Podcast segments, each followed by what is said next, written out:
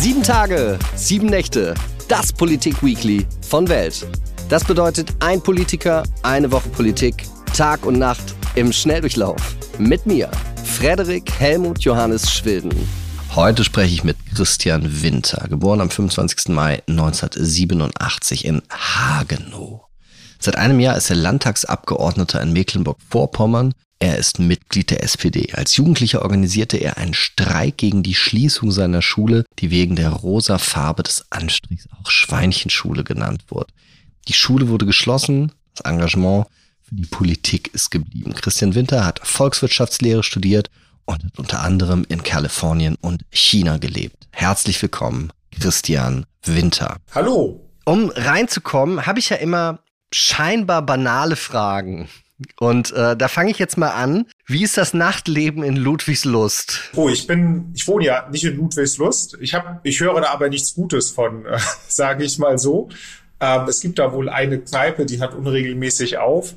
Ähm, aber auch in dem Ort, wo ich die letzten Jahre gewohnt habe, in Neustadt, nur 7000 Seelen wohnen dort. Auch dort ähm, ist anscheinend die letzte Kneipe, hat unregelmäßig auf oder insgesamt zu. Ansonsten bewege ich mich ja sehr viel in Schwerin und äh, hier gibt es so ein paar Kneipen. Da äh, ist sogar für unterschiedliche Geschmäcker was mit dabei. Aber in Sachen Nachtleben, und das ist ja auch Jugendkultur, ähm, haben die Städte in Mecklenburg-Vorpommern außerhalb von äh, Greifswald und Rostock noch Nachholbedarf. Was, was hast du da selber gemacht? Also wir sind ja beide ungefähr gleich alt. Ich weiß so, ich hatte so Jugendtreffs in der fränkischen Schweiz auf dem Dorf, wo man dann heimlich gekifft hat und geguckt hat, dass die Polizei nicht vorbeikommt. Wie, wie war das bei dir? Ja, also wir waren auch äh, häufig, hat sich, sage ich mal, eine erbarmt, äh, Privatpartys zu schmeißen. Äh, das war häufig auch ich. Ähm, oder ansonsten, wenn es das Wetter zugelassen hat, äh, hat man sich draußen auch auf einer Parkbank getroffen. Ähm, und ja, man ist natürlich manchmal auch in, in eine Bar gegangen, Diskotheken, das war schon eher nicht mehr so das Ding. Aber das mit den Bars, das kam natürlich auch dann mit der Volljährigkeit erst und war natürlich auch mal eine Kostenfrage. Aber die meistens war es im privaten Rahmen und äh, ähnlich wie bei dir, was da äh, bei wem anders die Bushaltestelle war, war bei uns die Parkbank manchmal, ja. Welchen Rapper aus Mecklenburg-Vorpommern kannst du gerade empfehlen? Ähm, ich bin ja nicht so der Hip-Hop-Fan, aber es gibt natürlich ähm, Materia, der seit vielen Jahren ähm, sehr erfolgreich ist, der auch eine große Verbundenheit äh, hier insbesondere zu seiner Heimatstadt Rostock hat. Ja, und Materia ist natürlich über die Jahre jetzt gerade auch, ähm, sage ich mal, mit dem Doppelhit äh, Scheiß Ossis und Scheiß Wessis ähm, ja, einfach ein Aushängeschild hier für das Land. Viele Jahre erfolgreich und auch wenn ich nicht so 100% der Rap-Fan bin, ähm, gibt es viele Dinge, die mich auch bei ihm musikalisch mitreißen. Das ist ja genau diese Doppelveröffentlichung, das haben die Toten Hosen zusammen mit Materia gemacht, die da so ein bisschen diesen Ost-West-Konflikt oder was heißt ein bisschen, also die den natürlich total thematisieren. Wie war das in deinem Aufwachsen? Hat das da noch eine Rolle gespielt? Ja, ich bin ja äh, direkt an der deutsch-deutschen Grenze sozusagen groß geworden. Ähm, das Örtchen, das muss man sagen, sind nur so zehn Häuser an der Straße, in dem ich aufgewachsen bin. Das hat ähm, Anfang der 90er in einer Volksabstimmung sozusagen von Mecklenburg-Vorpommern ist zu Niedersachsen rübergegangen. Und ähm, sozusagen ist das für mich ganz eng. Aber auf der anderen Seite habe ich dadurch eigentlich auch so ein großes Verständnis, sage ich mal, als Gesamtdeutscher, weil der Westen war natürlich sozusagen immer nahe und ähm, die Verbindungen sind sehr groß und die nächstgrößte Großstadt für uns, das war ja nicht irgendwie Berlin oder Rostock, sondern das war tatsächlich Hamburg. Und diese Verbindung, ich habe das immer als sehr positiv wahrgenommen, dass diese regionalen Verflechtungen sehr stark zugenommen haben. Natürlich auch, weil viele Leute ähm, zum Arbeiten in den Westen gependelt sind, weil es bis heute dort bessere Löhne gibt. Aber darüber hinaus ist wirklich auch eine, eine zivilgesellschaftliches und ähm, kulturelles Zusammenwachsen, was ja immer bestanden hat vorher auch. Ne? Also ähm, die kleine Stadt, in der ich groß geworden bin, Beutzenburg, war immer äh, sage ich mal, im, im Orbit der Großstadt Hamburg, auch der Handelsstadt Hamburg. Und äh, diese Verbindungen sind wieder aufgenommen. Das ist ganz toll. Und ähm, ja, ich habe in den letzten Jahren sowas wahrgenommen bei Leuten, die noch jünger sind als ich, dass es da so eine so eine richtige so ein Identitätsbedürfnis von Ostdeutschen gibt. Ja, und das glaube ich ist ein großer Nachholbedarf.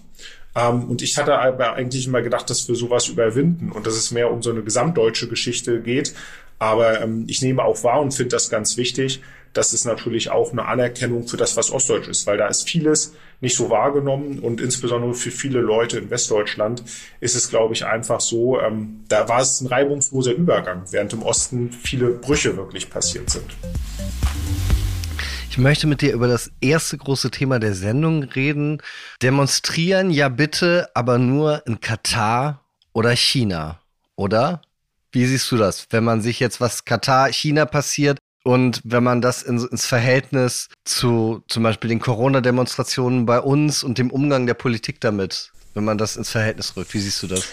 Ja, also ich muss sagen, Demonstrationen sind generell ja erstmal ein äh, völlig legitimes Mittel der Meinungsäußerung und der Teilnahme auch am politischen Prozess. Weil wer demonstrieren geht, der ist ja nicht irgendwie in seinem stillen Kämmerlein und meckert oder macht irgendwelche anderen, ähm, ja, vielleicht Machenschaften, sondern der geht raus und der möchte öffentlich Stellung beziehen, der möchte vielleicht auch für sein Thema sensibilisieren. Und diese ähm, sensibel oder dieses Teilnehmen am öffentlichen Diskurs, das finde ich natürlich als Demokrat und auch als Parlamentarier total super. Und das ist wichtig. Davon lebt unsere Demokratie. Ähm, aber auf der anderen Seite ist natürlich auch immer die Frage, wofür. Also ich finde natürlich nicht alles gut, wofür Leute auf die Straße gehen. Und da ist auch die Frage, wie findet eine Meinungsäußerung statt? Und wenn irgendwo verhetzt wird bei Demonstrationen, was auch vorkommt, oder ähm, Fake News eine Plattform gegeben wird, dann ist das natürlich kritisch zu sehen. Ähm, und ja, wie lässt sich das jetzt einordnen? Also ich glaube, auch während Corona, wer genau hingeguckt hat, Dort gab es auch sehr differenzierte Demonstrationen. Also ich finde das schwierig. Es wurde aber leider gemacht, dass gerne pauschalisiert wurde. Und das sage ich mal, ähm, alle Leute, die gegen Corona pauschal oder gegen die Corona-Maßnahmen demonstriert haben, in die, Recke echte, in die ähm, rechte Ecke gestellt wurden. Aber gerade zum Beispiel Alarmstufe Rot, die ja auf ähm, große Probleme, vor die die Veranstaltungs- und Musikbranche, äh, Kulturszene gestellt wurde. Ich finde, die haben einen sehr differenzierten, einen sehr guten und trotzdem lauten Protest gemacht. Ähm, ja, und das, was jetzt in China passiert, ich glaube, da sieht man einfach, dass ähm, Autokratie auch in China nicht funktioniert. Ja, dass auch ähm, die, ein, ja, eine Bevölkerung, die über Jahrzehnte, ich sage es mal, diszipliniert wurde und versucht wurde, so zu erziehen, dass da auch irgendwann das Maß voll ist und ähm, sich da jetzt äh, die freie Meinungsäußerung und das Begehren nach Freiheit, was ich ja total nachvollziehen kann, auch ich war nicht mit allen Corona-Maßnahmen ähm, einverstanden, gerade wenn es an die, um die persönliche Freiheit, um die Bewegungsfreiheit geht, ähm, dass jetzt die Leute dort ausbrechen und auch wirklich drakonische Maßnahmen der Staates in China in Kauf nehmen. Und ähm, mich hat das sehr überrascht und auch bewegt, als ich die Bilder am Wochenende gesehen habe. Ich habe noch mal, also ich hatte letzte Woche einen Artikel in der Welt am Sonntag darüber geschrieben. Ich habe mich dreimal impfen lassen und habe seitdem so ganz krasse ähm, Her Herzsachen. Also ich war mehrfach im Krankenhaus, ich hatte Herzbeutel, Herzmuskelentzündung und sowas alles. Und ich war da immer auch davor sehr, wie soll ich sagen, sehr differenziert und erstmal, also ich verstehe natürlich das Sicherheitsbedürfnis von Menschen und so weiter, aber auch aufgrund meiner irgendwie persönlichen Geschichte ist individuelle Freiheit und Freiheit, ähm, mich zu bewegen und sowas, das war mir sehr, sehr wichtig, weil das in meinem Elternhaus nicht so selbstverständlich war. Wie ist dir dieser Diskurs, du hast es gerade schon angedeutet, dass da auf einmal Leute gesagt haben, du musst zu Hause bleiben um diese Uhrzeit. Wie, wie hast du das, wie war das für dich, diese Zeit? Ja, das, ähm also es war natürlich, also gerade die ersten Monate, ähm, ich hatte, ähm, oder damals meine Tochter war noch in der Krippe und da ist man als Elternteil natürlich hat die ähm, Verordnung ganz genau durchforstet, äh, kann ich sie nun bringen, dann gab es natürlich diese Notbetreuung, ähm, wo ich nicht anspruchsberechtigt war. Ich habe damals ja noch ähm, normal im Beruf gearbeitet, sage ich mal. Ähm, bin ja jetzt erst seit 2021 Abgeordnete hier des Landtages und da, ähm, also da war das erstmal, was vorne ansteht. Ne? Was ist mit der Betreuungssituation des Kindes? Ähm, dann war es aber auch so, dass in der Zeit ich einen privaten Umbruch hatte. Also es hatte sich schon vor Corona ergeben, ähm, dass sich sozusagen meine Lebenssituation geändert hat und dass ich dann plötzlich in einer Patchwork-Familie gelebt habe, neue Partnerin gefunden habe und natürlich in zwei Haushalten war.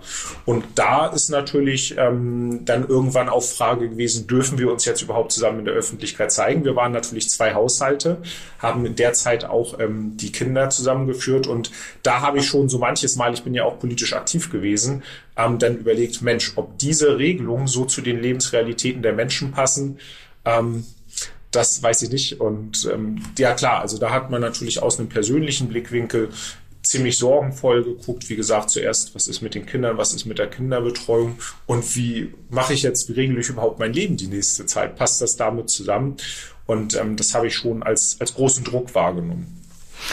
Du warst ja selber 2010 in China. Das ist jetzt schon ein bisschen her, aber was, kannst du mal ganz kurz erzählen, was du da gemacht hast und was für ein, für ein Land und was für ein System du da gesehen hast? Genau, ich war mit der ähm, chinesisch-deutschen Hochschule, mit dem chinesisch-deutschen Hochschulkolleg da. Das war eine Summer School für mehrere Wochen mit ähm, verschiedenen Studierenden aus ganz Deutschland. Wir waren dort an der Tongji-Universität. Das war eine Art technische Universität, die auch äh, deutsche Wurzeln hat, die von Deutschen mit aufgebaut wurde und haben dort ja in verschiedenen Seminaren ähm, Landeskultur kennengelernt, haben auch ja einen kleinen Crashkurs im Mandarin erhalten. Da ist nicht sehr viel hängen geblieben, ist auch sehr, sehr herausfordernd gewesen und haben uns aber vor allem auch viel mit ähm, Organisationen und vor allem deutschen Unternehmen vor Ort getroffen. So, das ist eine sehr intensive Begegnung auch ähm, mit China war. Wir waren in Shanghai, auch in der Umgebung unterwegs und mich hat diese Zeit dort sehr fasziniert, ähm, weil ich einfach auch gesehen habe, was ähm, ja wie dort Infrastruktur sehr schnell entsteht aber es wurde, was auch klar wurde, ist, dass dort Menschen, die vorher in älteren Gebäuden gelebt haben, einfach verdrängt wurden, dass natürlich dieser Wachstum, dieses enorme Wachstum, dass das auch viele Leute zurücklässt und nicht zuletzt auch die Umwelt. Ich kann mich noch gut erinnern, als ich angekommen bin, ist ja relativ schwüles Klima im Sommer in China auch, ähm, wie einfach durch den Smog auch und durch die vielen Abgase ich das gar nicht gewohnt war, dass man nur so kurz sehen kann. Also es gab schon einen gewissen Weitblick, aber es war eine sehr dunstige Umgebung und das war schon klar, dass das durch die enorme Umweltbelastung kommt. Das war ein erster Eindruck. Aber darüber hinaus auch die Gastfreundlichkeit, die große Aufgeschlossenheit der Chinesinnen und Chinesen. Damals war ja auch Expo in Shanghai. Das ist was, was mich sehr beeindruckt hat. Aber ich weiß auch, dass gerade dort das Semester dann angefangen hat an der Universität. Und da gab es erstmal, mussten alle ähm, so Fadenappelle und sowas machen und sind in Militärkleidung rumgegangen, haben morgens um 6 Uhr erstmal ähm, ja, Armeesport gemacht, sage ich mal. Und das ist natürlich als etwas, wenn du aus Deutschland kommst, wenn du so wie ich den Wehrdienst verweigert hast, äh, sehr skurril und befremdlich. Ich habe das aber, sage ich mal, schmunzelnd wahrgenommen. Aber da ist natürlich auch der Unterschied der Systeme denn sehr offensichtlich zutage getreten. Ich fand das interessant, wie du das gesagt hast mit, mit der Infrastruktur. Das ist ja auch was, was man natürlich so sagt, so, ah, wir in Deutschland kriegen den BER-Flughafen nicht fertig und in China werden irgendwie drei solcher Flughafen an einem Tag so ungefähr gebaut. Das hat natürlich was damit zu tun, mit welchen Rahmenbedingungen. Also einmal dem demokratisch legitimiert und in langen Prozessen oder halt eben nicht. Was ich während jetzt der Pandemie und auch im, im Bezug auf die, die Klimakrise sehe, ist, dass es von eigentlich demokratischen Milieus in Deutschland so eine Art Bewunderung für äh, China gibt. Ich hatte das gesehen in der Süddeutschen Zeitung ist in der Pandemie so ein großer Artikel vom Schriftsteller Thomas Brussig erschienen, der so meinte, na ja, die hätten das in der Pandemie ja super hinbekommen. Also das war jetzt nicht jetzt, als alles da durchgedreht ist, aber ganz am Anfang, als sie diese harten Lockdowns gemacht haben, gab es da viele Leute, die gesagt haben, das ist ja vielleicht, kann vielleicht ein Vorbild sein. Und eben auch auf die, die Klimakrise sagt man, na ja, wenn man nicht demokratisch legitimiert Prozesse anstreben muss, kann man das schnell durchsetzen. Verstehst du diese Begeisterung von Teilen von deutschen Intellektuellen und Akademikern, die da mit so einem System sympathisieren da?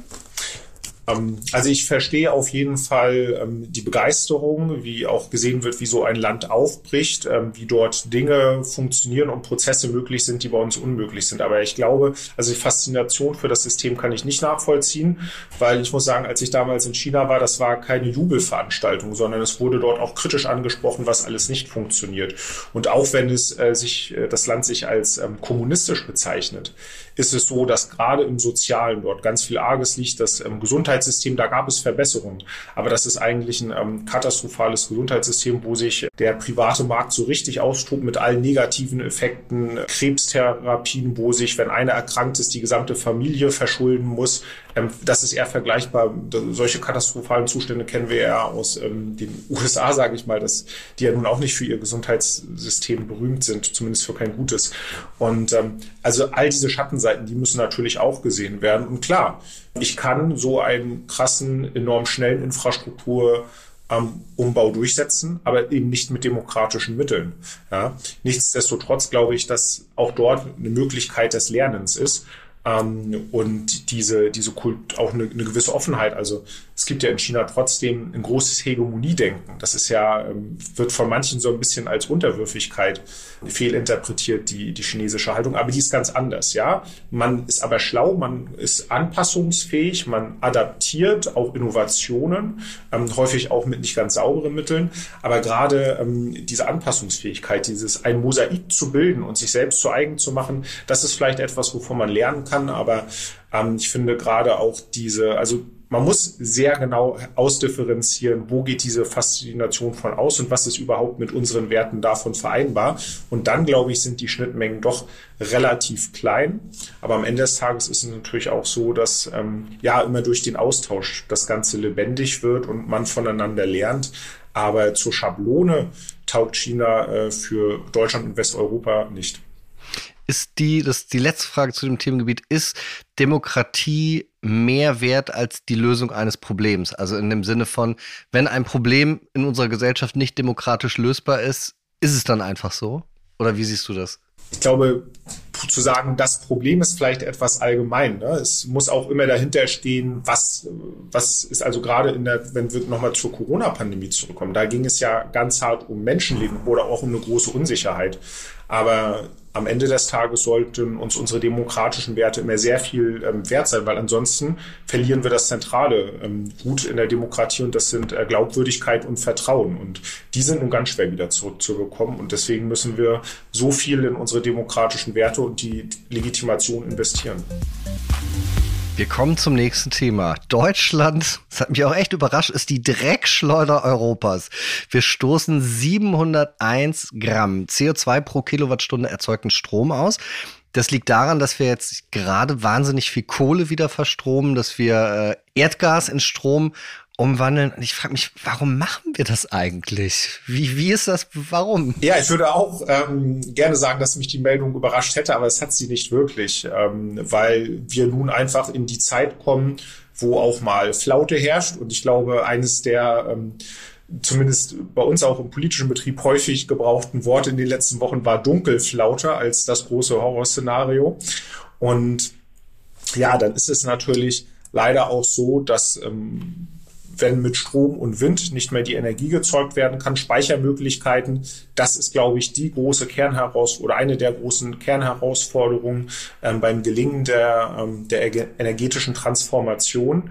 Ja, und so brauchen wir andere grundlastfähige Energieträger. Und das sind letztendlich drei, vier Stück, die dort in Frage kommen. Ähm, mit dem Gas, das wollen, das müssen wir nun speichern, um, äh, sage ich mal, für den Winter gewappnet zu sein. Der fängt ja nun heute erst mit diesem Tag an. Und ja, da bleibt dann das Ausweichen auf Kohle, die ja auch recht billig ist, aber das ist natürlich etwas, ähm, da sind, ist der Staat auch oder ist die öffentliche Verantwortung auch gefragt, hier schnellstmöglich weiter in erneuerbare Energien zu investieren, damit das runtergeht. Ähm, politisch ist ja nun die, ähm, die andere Option, sich auf Kernenergie zu verlassen, ähm, die übrigens auch nicht grundlastfähig ist. Also das muss man ja auch klarstellen, ähm, ist ja in der politischen Abwägung auch schwierig. Du hast ja mal ganz kurz, wolltest du Wirtschaftsingenieur werden und warst ja auch eingeschrieben.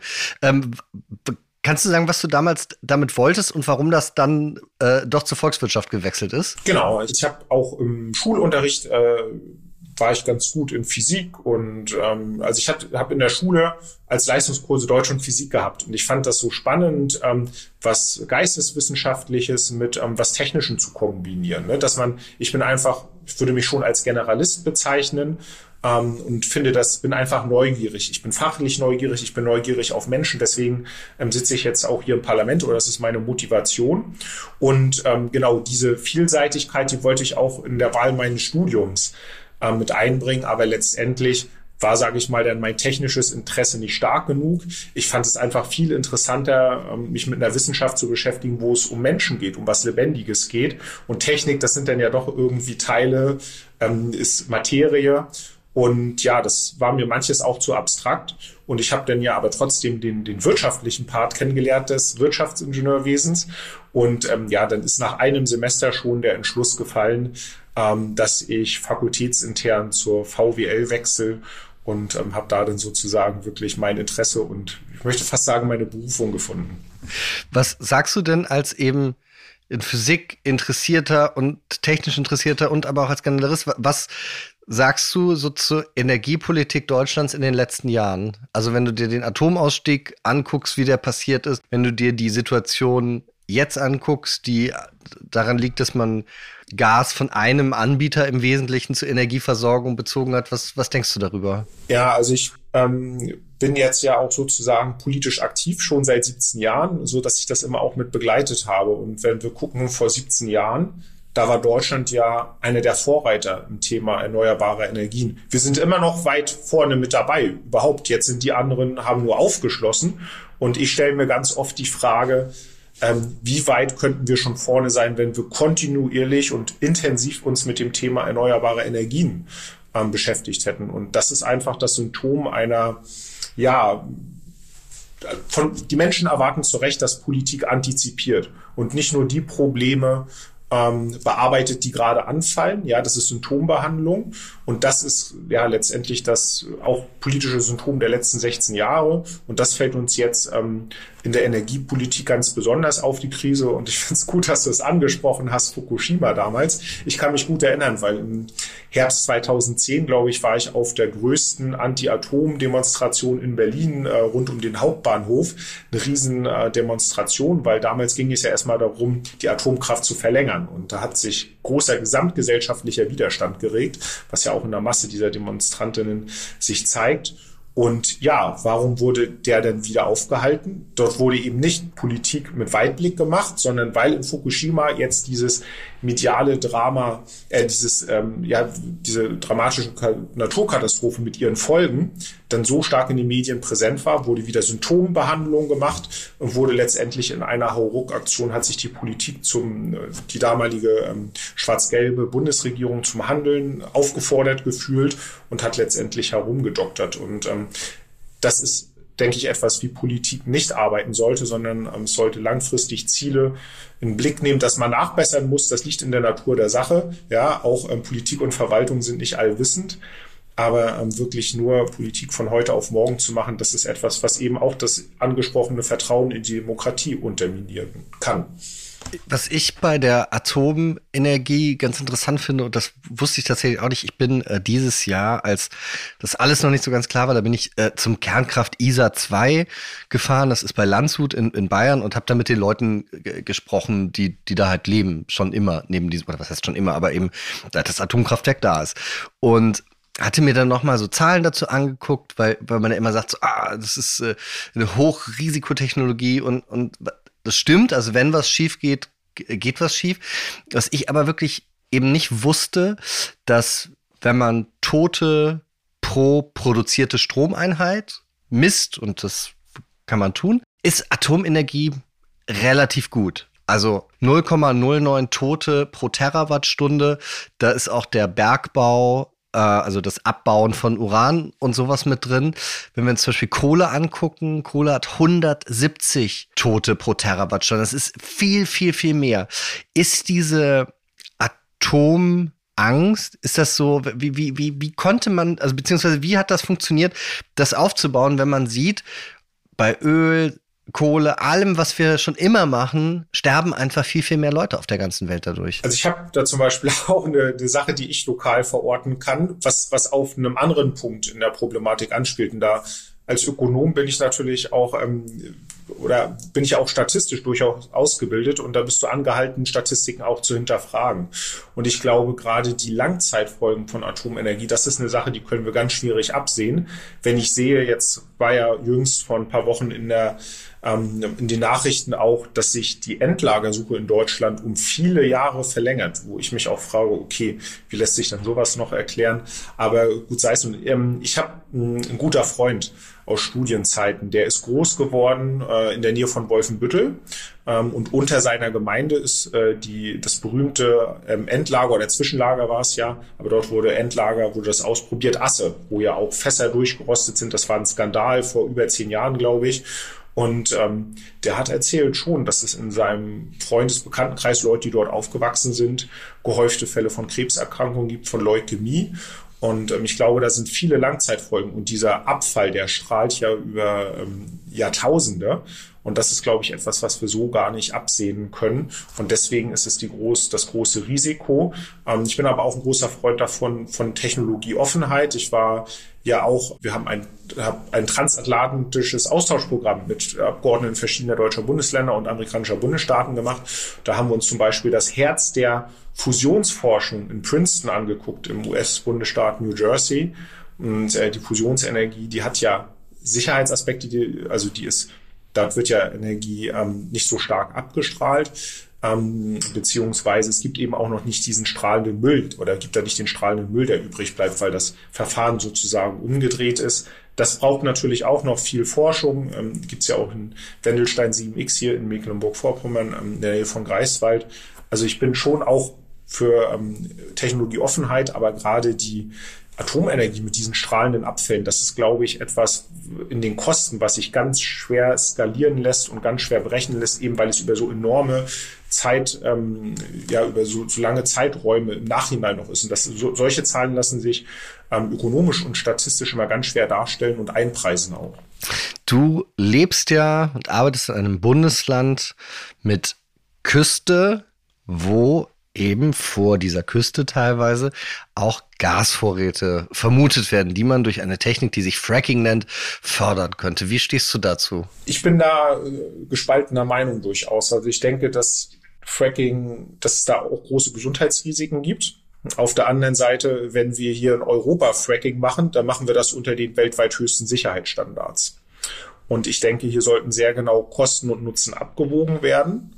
Ähm, meines oder es gibt durchaus ja auch noch ähm, die Ausforschung konventioneller Gasvorkommen. Also es gibt ja in Deutschland mitunter auch noch Gasvorkommen, die konventionell behoben werden können. Das ist dann eine politische Entscheidung, ob man das möchte. Aber bevor wir sehr aufwendig zum Beispiel Flüssiggas ähm, importieren oder auch Gas ähm, über die halbe Welt verschiffen, ähm, was wir zu hohen Preisen auch einkaufen, sollte natürlich auch ähm, möglicherweise die Erforschung lokaler, bundeseigener Gasvorkommen muss mit in Betracht, ja, weil was ich beschrieben habe, diese Speichertechnologien, die werden wir nicht morgen haben. Wir brauchen Zeit.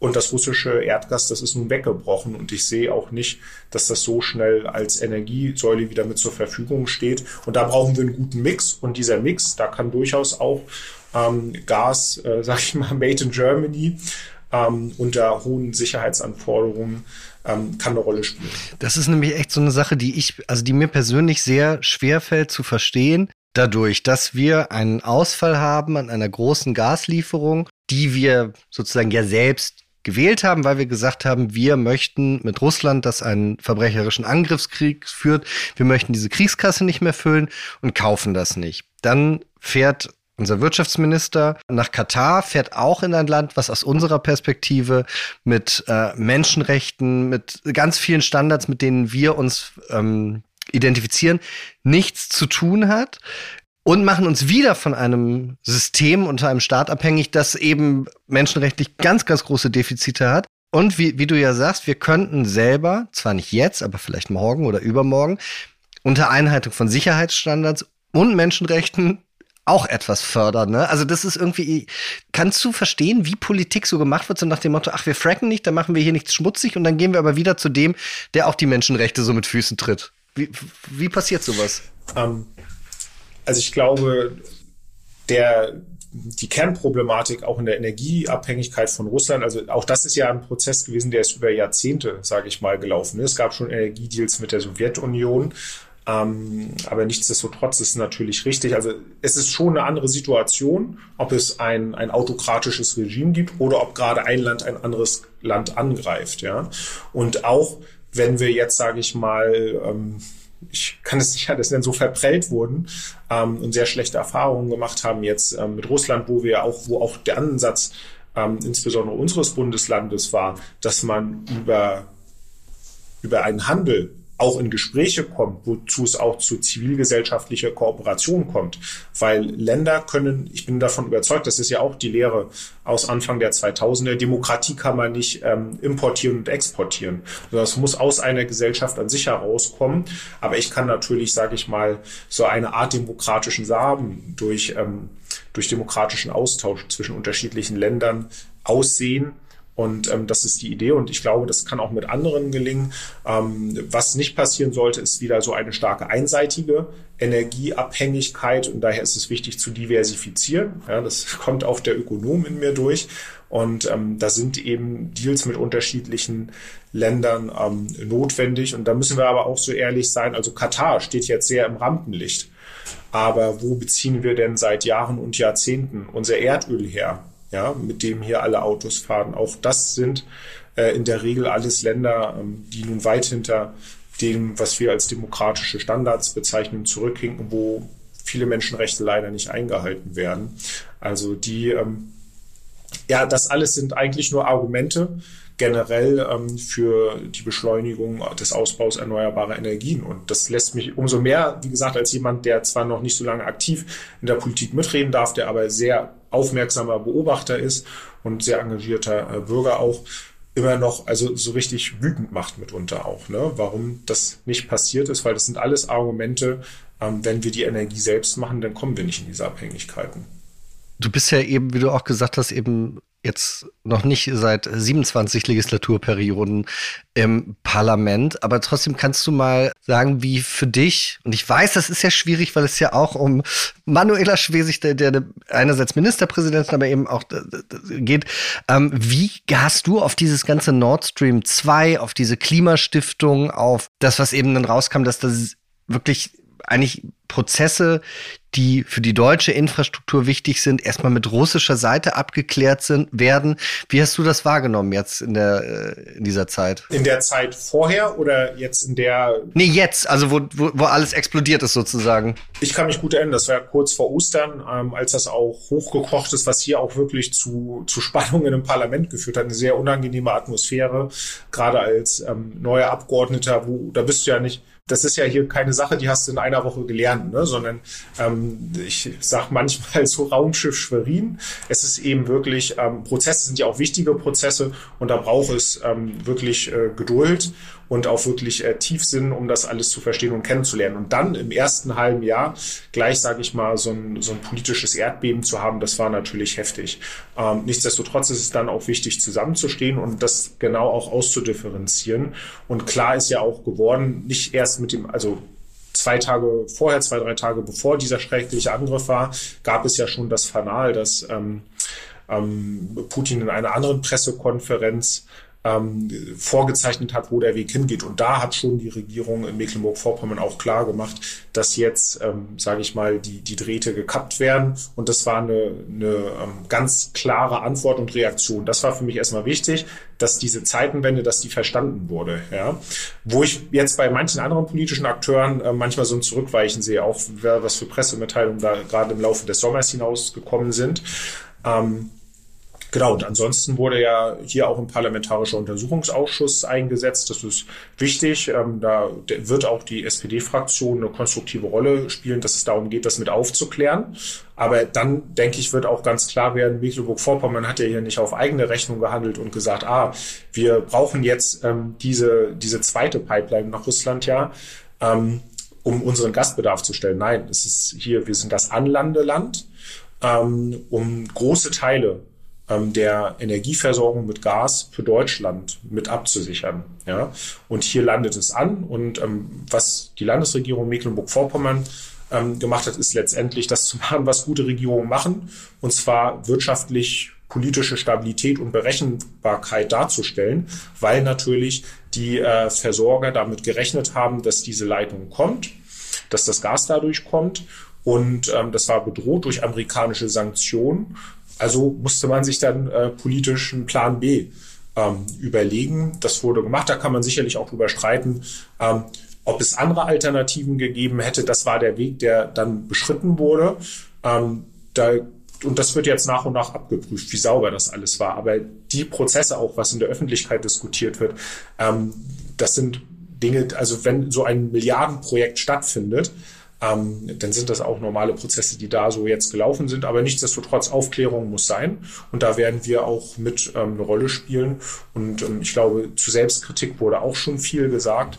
Am Ende muss eben auch klar sein, das ist hier kein Projekt ähm, für Mecklenburg-Vorpommern gewesen, sondern es ist ja ein transnationales Projekt. Und über transnationale Projekte wird in Berlin entschieden und nicht in Schwerin. Wen findest du aus heutiger Sicht tragischer? Manuela Schwesig oder Gerhard Schröder? Ja, ganz klar natürlich ähm, Gerhard Schröder, weil ich glaube, die, die klare Sprache, die Manuela Schwesig jetzt auch gefunden hat. Manuela Schwesig war ja gestern auch in Brüssel wo sie auch noch mal in Europa sind wir natürlich auch in die Kritik geraten, wo sie ähm, da auch zu dieser Kritik Stellung beziehen musste, ähm, von allem, was ich jetzt so auch medial gehört habe, auch von Europaabgeordneten, nicht nur aus der SPD gehört habe, ist das gelungen, das klarzustellen. Dafür hat sie Beifall bekommen und das ist natürlich eine schwierige Zwickmühle. Ähm, Gerhard Schröder hat das nicht geschafft und ähm, das ist natürlich für, für Leute, die ihn auch politisch aktiv erlebt haben, ähm, ja nicht ganz einfach zu sehen, wie jemand auch ähm, politische Verdienste, die er auf jeden Fall hatte, dadurch auch einen Misskredit bringt. Wir kommen zum letzten Thema. Jan Böhmermann zeigt Politiker und Journalisten auf einem Fahndungsplakat. Guter Gag oder schlechter Geschmack? Ja, das ist Satire. Ähm, Satire ist mal mehr und mal weniger gelungen. Das ist eine Geschmackssache. Ähm, ich fand jetzt die Geschichte ähm, es wurde ja sehr viel auch über die Klimakleber, um jetzt mal das Wording auch der, der KritikerInnen zu benutzen, ähm, also die Proteste der, der Last Generation. Ähm, ja, das lässt sich kritisieren. Ich finde aber, dass das nun auch jetzt den, den Spiegel den Jan Böhmermann ja letztendlich mit diesem Fahndungsplakat, mit diesem Vergleich mit der FDP, ähm, den, den Spiegel, den er diesen Kritikerinnen und Kritikern vorgehalten hat, das war jetzt nicht besonders kreativ. Also ich finde, gute, gute Satire ist nicht so vorhersehbar. Und dann ist es natürlich so, ähm, klar, die, der ähm, deutsche Herbst, die Zeit der RAF, der Herbst 1977, das ist jetzt fast 50 Jahre her. Aber es ist natürlich trotzdem ähm, für die Leute, die das miterlebt haben, die damals vielleicht auch Angehörige verloren haben, äh, gegen den gegenüber ist das natürlich geschmacklos. Und ich finde diese Geschmacklosigkeit, auch wenn das jetzt lange her ist, ähm, die ist jetzt nicht aus der Welt zu räumen und von daher ja berechenbar nicht kreativ. Und ähm, ja, ich finde es schade, auch wenn es wenige Leute sind, die, die dadurch vielleicht verletzt werden, aber ich finde es schade, wenn das natürlich auch im Sinne der Kunst- und Meinungsfreiheit ähm, so laufen kann. Aber ich finde es natürlich schade, wenn damit eventuell auch Menschen verletzt werden. Was ja, und das war also für mich eigentlich das Problem, weil er hat ja erstmal dieses Plakat nur veröffentlicht und dann waren ja so, ich weiß gar nicht, sechs, acht Stunden sozusagen zwischen der Veröffentlichung des Plakats und der Einordnung dann in die Sendung. Weil was er eigentlich machen wollte, so habe ich das jedenfalls verstanden, Jan Böhmermann wollte darauf hinweisen, dass aus seiner Sicht legitime Proteste von Menschen gegen den Klimawandel, die sich eben letzte Generation nennen, auf die Straße kleben oder von der Autobahn abseilen, dass die als Terroristen gebrandmarkt würden von konservativen oder liberalen Menschen. Und dieses, die, diese, diese ähm, Prozesse wollte der eben sichtbar machen. Was ich daran erstmal interessant fand, dass ja dieses Wort Klima-RAF, was für solche Menschen von einigen Leuten benutzt wird, erstmal zum ersten Mal überhaupt nicht von einem Konservativen oder einem Liberalen geprägt worden ist, sondern das war ja Tajio Müller, den ich auch tatsächlich bei sich zu Hause mal interviewt habe. Das ist ein Mann, der mal für die Rosa-Luxemburg-Stiftung als äh, Klimareferent gearbeitet hat und dieses Ende Gelände, auch so eine Protestgruppe mitgegründet hat. Und der hat im Spiegel-Interview da zum ersten Mal von gesprochen. Der hat gesagt, wenn die Bundesregierung jetzt nicht einlenkt, ich glaube, es war im Sommer dieses Jahr, dann bildet sich eine neue Klima-RAF. Und ist das dann nicht irgendwie komisch, diesen Begriff Leuten vorzuhalten, die den gar nicht geprägt haben? Weil tatsächlich muss man ja gucken, also Christian Lindner, Klima-RAF hat er nicht benutzt. Sö also Söder hat's gesagt zum Beispiel, aber dieses ganze FDP-Ding oder das vermeintlich Liberale, auch Henrik Streeck, der da drauf war, der hat damit ja irgendwie absolut gar nichts zu tun. Wie siehst du das? Genau. Grundsätzlich mu muss ich erstmal sagen, dass ich natürlich auch ähm, die Kritik, da kann ich mich nur anschließen. Ne? Also dieser konservativ-bürgerliche Beißreflex, ähm, dass jetzt diese ähm, extremen Proteste, die ich im Übrigen auch nicht gut finde, weil sie einer wichtigen Sache, die leider auch gesamtgesellschaftlich mitunter in Misskredit zu bringen, aber dann gleich mit der ähm, Extremismuskeule ähm, zu kommen und solche drastischen historischen äh, Vergleiche anzustellen, ähm, das ist genauso daneben, äh, beziehungsweise noch mehr daneben. Aber das ist ja schon mal eine Sache, die kennen wir auch aus bestimmten politischen Lagern, ähm, wo gerne auch das Hufeisen dann rausgeholt wird wird. Was aber natürlich kontraproduktiv ist, ist, wenn jetzt Jan Böhmermann auch, ich glaube, das ist jetzt ein bisschen auch egal, wer, wer diesen Begriff gefunden hat, weil es ist häufig so, dass ähm, gute Journalistinnen und Journalisten häufig Begriffe finden, die dann von anderen Leuten verwendet, manchmal auch verbogen werden. Ähm, aber natürlich diesen ja, Narrativ der, der Klima-RAF, dem hat eigentlich ja Jan Böhmermann durch diese, ähm, ja, durch dieses Ausrufungszeichen erst richtig noch, noch mal mehr zur Reichweite verholfen. Ne? Und insofern war die Satire vielleicht auch noch nicht handwerklich so super gemacht, weil sie der Sache, die sie kritisiert, noch eine viel größere Aufmerksamkeit, noch eine viel größere Öffentlichkeit verschafft hat. Ähm, Genau, und am Ende, warum ist die FDP nun das Ziel gewesen? Da lässt sich drüber spekulieren. Aber es ist natürlich für Satiriker und Satiriker vielleicht immer interessanter, Regierungsparteien anzugreifen. Nun ist die FDP generell, glaube ich, gerade etwas unter Beschuss, hatte kein leichtes Jahr. Ähm, und dann ist es auch nicht gute Satire, wenn vielleicht noch auf die Schwächeren, ähm, sage ich mal, raufgehauen wird. Andere hätten es genauso verdient, ähm, so hart in die Kritik genommen zu werden. Was, was ist denn guter Humor für dich? Also wie kann sozusagen auch krasse Satire, was macht die gut? Ähm, ja, krasse Satire überrascht auf jeden Fall. Ne? Indem, also gute Satire kann auch Platz sein, aber sie muss einfach überraschend sein. Ne? Und in dem Fall ist es vorhersehbar. Und ähm, ja, wie, wie kann so eine Überraschung passieren, indem man manchmal Dinge auch aus dem Kontext reißt und ganz anders darstellt, indem, ich habe jetzt kein Beispiel, ja, ähm, aber indem Dinge vielleicht auch aus dem politischen Kontext in, ins ganz Normale geholt werden, ja. Und äh, das gelingt mal mehr, mal weniger gut. Auch Jan Böhmermann ist ja ähm, nicht umsonst so erfolgreich, aber er hat ja schon super Satire gemacht. Ich finde gerade seine musikalischen Verarbeitungen hervorragend. Aber warum sind sie so gut? Ich glaube auch, weil hochpolitische Sachverhalte einfach runtergebrochen werden, weil sie mit anderen Mitteln der Kunst dargestellt werden. Ähm, und hier wurde, sage ich mal, ein politischer Sachverhalt mit einem anderen historischen ähm, Stilmittel, mit aus einem historischen sehr schwierigen Zeitraum äh, gleichgesetzt. Und das, ähm, ja, ist, also wie gesagt, vielleicht zu, zu ernst auch. Was ist aus deiner Sicht der Unterschied zwischen einem Pegida-Galgen für Angela Merkel und so einem Fahndungsplakat oder einer Rap-Linie von Bushido, äh, der gesagt hat, äh, er schießt Löcher in Claudia Roth wie auf dem Golfplatz? Was tatsächlich auch von einem Gericht dann aber wiederum als Meinungs- und Kunstfreiheit zugesprochen worden ist. Wo siehst du da die Unterschiede? Genau, also ein Unterschied ist natürlich schon mal, ähm, so wie ich das am Anfang auch gesagt habe, eine Demonstration ist ja kein, kein Kunstwerk in der Regel, sondern eine Demonstration ist ein Mittel der politischen Meinungsäußerung. Klar, da gibt es auch eine gewisse Meinungsfreiheit, aber da gibt es noch etwas engere Rahmensetzungen. Weil wenn ich mich irgendwo politisch äußere, dann ähm, sind da andere Standards dran geknüpft, als wenn jemand künstlerisch tätig ist, ja. Und ähm, ja, solche Dinge von Bushido, also es sind manchmal auch ähm, Rap-Verse, die oft mal mehr, mal weniger gelungen sind. Und ja, ich glaube aber auch, dass viele, die das hören, nicht richtig einordnen können. Aber ja, es ist, ähm, um es mit einem anderen Künstler zu sagen, den ich wiederum sehr, sehr schätze, alles von der Kunstfreiheit gedeckt. Und das ist auch gut so im Übrigen. Ja. Ist das, das wollte ich nämlich auch sagen, dass mit der Kunstfreiheit, also was mir so aufgefallen ist, dass egal welches politische Lager jetzt an solchen Dingen darum doktort. Also ich weiß noch, als die AfD wurde in einem Stück an der Schaubühne, da wurden so AfD-Plakate hochgehalten, dann hat da Beatrix von Storch, glaube ich, war das, versucht dagegen zu klagen. Wenn dann aber wiederum aus einem anderen Milieu jemand angegangen wird, versuchen die das auch wiederum so wegzuklagen, ist, ist die Kunstfreiheit und so die Meinungsfreiheit, ist das so ein bisschen anstrengend für uns geworden, dass wir, dass viele Leute das gar nicht mehr wahrhaben wollen? Weil ich fand das toll, wie du gesagt hast, auch wenn es blöd ist, ähm, das ist von der Kunst und von der Meinungsfreiheit gedeckt. Wo viele jetzt mittlerweile sagen, nee, da müssen wir aufpassen bei sowas. Also ich würde behaupten, dass es auch ähm, unterschiedliche politische Akteure gibt, die unterschiedliche Freiheitsbegriffe haben. Ne? Und ähm, von der Kunstfreiheit gedeckt heißt ja trotzdem nicht, dass alles erlaubt ist. Es gibt ganz klare Dinge, ähm, wenn Dinge verhetzend sind, wenn ähm, auch wirklich ja, starke Angriffe auf eine Persönlichkeit kommen, wo vielleicht wirklich grobe Beleidigungen auch geäußert werden. Und ähm, dann ist, dann kann das natürlich schon eine Grauzone auch verlassen. Ähm, und dann natürlich, wenn sehr hart auch auf Falschmeldungen beruht wird. Ne?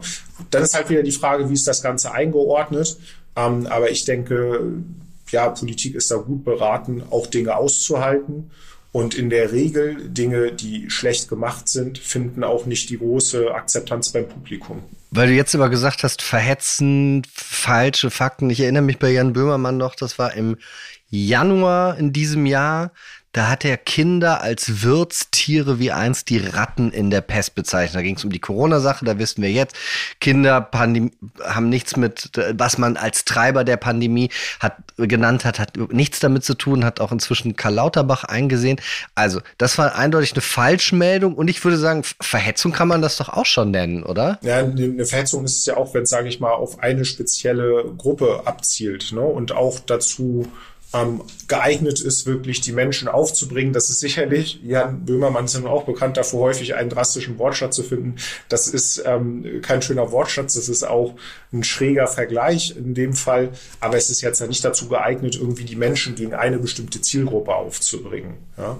Ähm, und dann ist natürlich, ähm, das ist ja auch denn die Aufgabe von Gerichten, die sich mit solchen Klagen manchmal auch herumschlagen müssen, ist es natürlich auch immer eine Herausforderung, das Ganze in Sachverhalt einzuordnen. Weil wenn wir auch was in den letzten Jahren gelernt haben, dann kann man sich es immer einfach machen mit einzelnen Zitaten und sich darüber aufzuregen. Aber es muss natürlich gerade auch im, im Sinne der Kunstfreiheit das Gesamtkunstwerk gesehen werden. Wie find, bewertest du abschließend das Gesamtkunstwerk Jan Böhmermann? Dafür muss ich sagen, verfolge ich zu wenig seine Sendung, als dass ich mir da ähm, eine, ja, eine, eine wirklich umfassende Beurteilung zusagen kann. Aber wie gesagt, gerade in der Vergangenheit, ähm, seine, seine Ausflüge wiederum als Rapper, ähm, die fand ich immer ganz gut, wenn er musikalisch tätig wurde. Ja, vielleicht kann das ein Hinweis sein, sich mehr auf die Vertonung ähm, zu versteigen als auf die Kommentierung und das Gestalten von Fahndungsplakaten. Das ist ein fantastisches Schlusswort. Böse Menschen kennen nämlich keine Lieder. Insofern sollte er wirklich mehr Lieder machen. Christian Winter, es war der schönste Tag in meinem Leben. Vielen Dank, dass du heute da warst. Ja, dann ähm, herzlichen Dank für die Einladung und ähm, einen schönen Tag, einen schönen Winter. Heute ist ja Winteranfang, das passt ganz gut.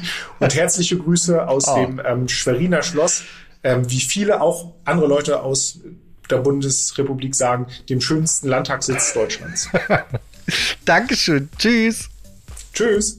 Das war sieben Tage, sieben Nächte, das Politik Weekly von Welt. Ich wünsche Ihnen jetzt schon mal ein fantastisches Wochenende mit dem besten zweiten Advent, den man sich wünschen kann. Ich hole auf jeden Fall die Zimtsterne raus und mache das Räuchermännchen an. Ich wünsche Ihnen eine frohe Zeit und bei Fragen, Anregungen, Wünschen, Ängsten schreiben Sie einfach an audio.welt.de. Schönes Wochenende.